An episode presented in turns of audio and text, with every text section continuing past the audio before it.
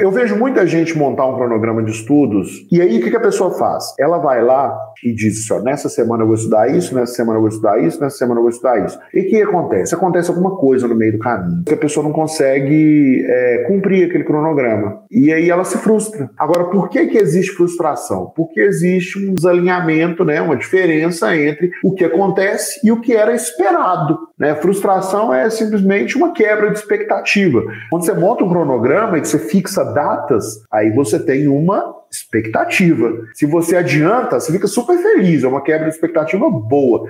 Se você atrasa, você fica assim para baixo, pô, fica meio jururu. E aí não é legal. Imagina você ficar jururu direto nos seus estudos. Não é legal. Você tem que ficar de boa nos estudos. Pô, você tá aprendendo, é um negócio bom, entendeu? Vou fazer bem para sua vida. Você tem que ficar feliz. E o cronograma tem que te ajudar a ficar feliz.